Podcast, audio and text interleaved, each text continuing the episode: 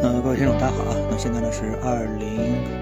二四年的三月四日。今天呢，我想跟大家讲一下一下呢，就是我看到的一个自媒体的视频啊。那我这里没有办法转发给你，但是呢，这个视频呢，因为他的观点跟我呢是非常的有共鸣，所以呢，我对这个视频呢，它的内容呢，也就给大家做一个转发啊。嗯，虽然转发，但是我觉得大家听下来应该说呢，还是非常有启发。当然了，我的讲解会比他更为啊简洁一点，会加上我自己的一些。啊，更呃一些就是怎么把它变成实操啊？嗯，他说的内容是这样的。首先啊，大家都知道美国呢有这么一个叫木头节的啊，然后呢，他呢有一个基金公司叫 ARK 啊，它的主力旗舰基金呢叫 ARKK 啊。那么它这个基金呢，在当时呃新冠啊新冠前半段的时候呢，这个基金呢这个走势是非常好啊。当然，这个也是配合当时纳斯达克的这个指数的一个上涨啊。回报非常的这个惊人啊，嗯，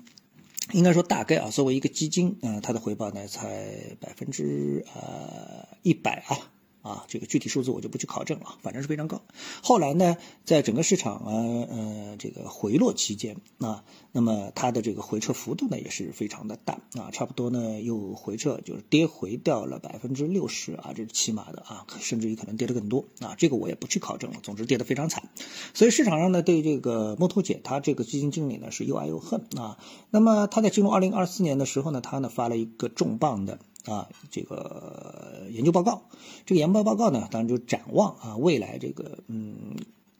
技术、科技技术啊，在未来五到十年对人类的这么的一个影响，当然，因为他是个投资经理嘛，所以他说的这些方向呢，其实都是指的跟投资有关，就是你如何能够获得更高的一个回报。那么他给出了呢这个五个方向啊，这五方向呢，包括像人工智能啊，包括这个呃生物医药啊，呃还有区块链啊等等，基本上就这么几块啊。那么啊，还有机器人啊，那就这么几块呃，所以呢，如果你去有机会细看的话呢，那么也就逃不掉这么的一些地方啊。那么从这些方面来看的话呢，那么显然也是现在呃可以说是行业领域非常热的这么的一些领域。那么这些领域呢，其实我觉得啊，我倒也不必展开，因为其实大家啊感觉上基本上也都知道那么一点啊，因为毕竟在 A 股市场上也是会跟进这种题材的。那么我把这样的一个内容呢转发到了我的朋友圈啊。嗯，然后呢，我的朋友圈里面呢，有一位比较资深的呃，这个。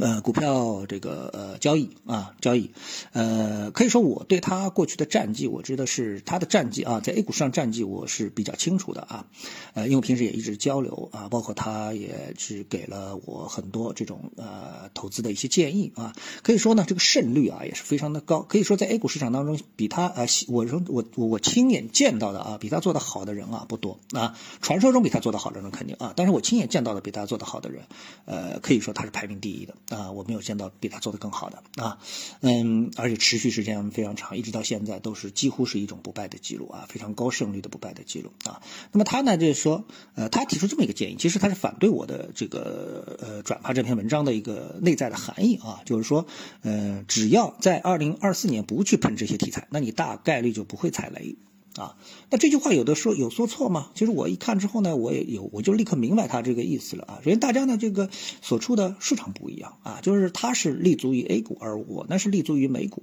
啊，那么木头姐写的这篇文章呢，它指的是全球市场，特别是指的美股啊，在美股里面哪一些公司啊，或者说是美国哪些上市未上市的这些公司，他们在这个创新方面啊，能够达到什么样的一个程度，能够给这个资本市场也好，还给人类社会也好，还给整个的 GDP 也好，带来什么样的一个帮助啊？那么它这估算呢，就是呃，未来五年啊，每年由这个呃技术创新所带来的 GDP 的增长的平均速度呢，可能会达到百分之。七，而在过去这么多年啊，呃，可以说呃百年来算的话啊，那么平均的增长速度呢是百分之三，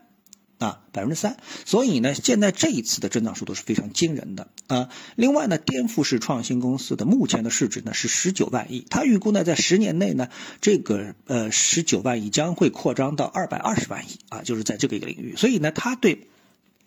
科技对人类社会的这个改变啊，给予了极其强烈的。啊，这种看好啊，极其强烈的这种高的一个评价，对吧？但是我这位朋友呢，对此呢，这个评价显然并没有像他这么样一个乐观，甚至于比较负面的。但是他的根本点的分歧出在哪里呢？其实我认为也很简单，就是说，假设你是投资 A 股的话，那这些领域很有可能就会成为你踩雷的利器，啊，因为呢这些领域啊，我们说人工智能也好，呃，自动驾驶也好啊，还是像这个生物基因也好啊，那个等等啊，自动化物流也好，那么所有这些领域，包括机器人啊，那么在我们的 A 股市场里面能够出现。呃，领先全球的这样的一种呃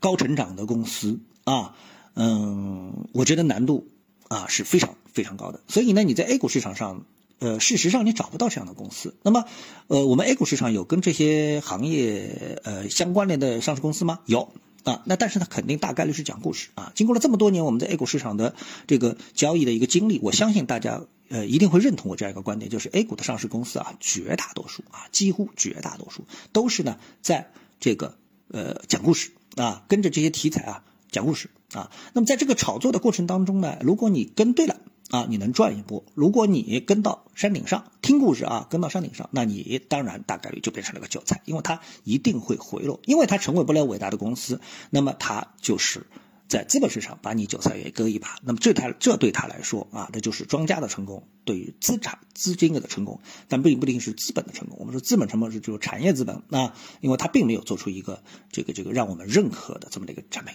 啊，所以呢，这两个观念同样是一个观念啊，一个正确的观念放在 A 股市场和美股市场，最后得出来的结果啊，可能是完全的不一样啊。所以呢，我这位朋友的建议啊，建议我也看了他的朋友圈，那么他的朋友圈当中呢，他建议什么呢？那中国呢，还是要投资这个。传统行业啊，因为传统行业呢，呃，经过这些时间的沉淀之后呢，那么还是我们 A 股市场中最可靠的交易标的。对此呢，我也是认可的。但是呢，它会出现一个结果是什么呢？就是说，呃，你通过传统行业的这个操作啊，如果说啊，你没有什么这个呃特别的呃一种嗯研发的结果啊，研发的结果，那你大概率。只会得到一个平庸的投资回报啊，并不能得到一个超额的投资回报啊。这个呢，就是投资高成长跟投资啊，我一直说的就是回报性公司的这样这一个区别啊。一个是投资成长，一个是仅仅是一个什么叫价值投资，而这个价值投资啊是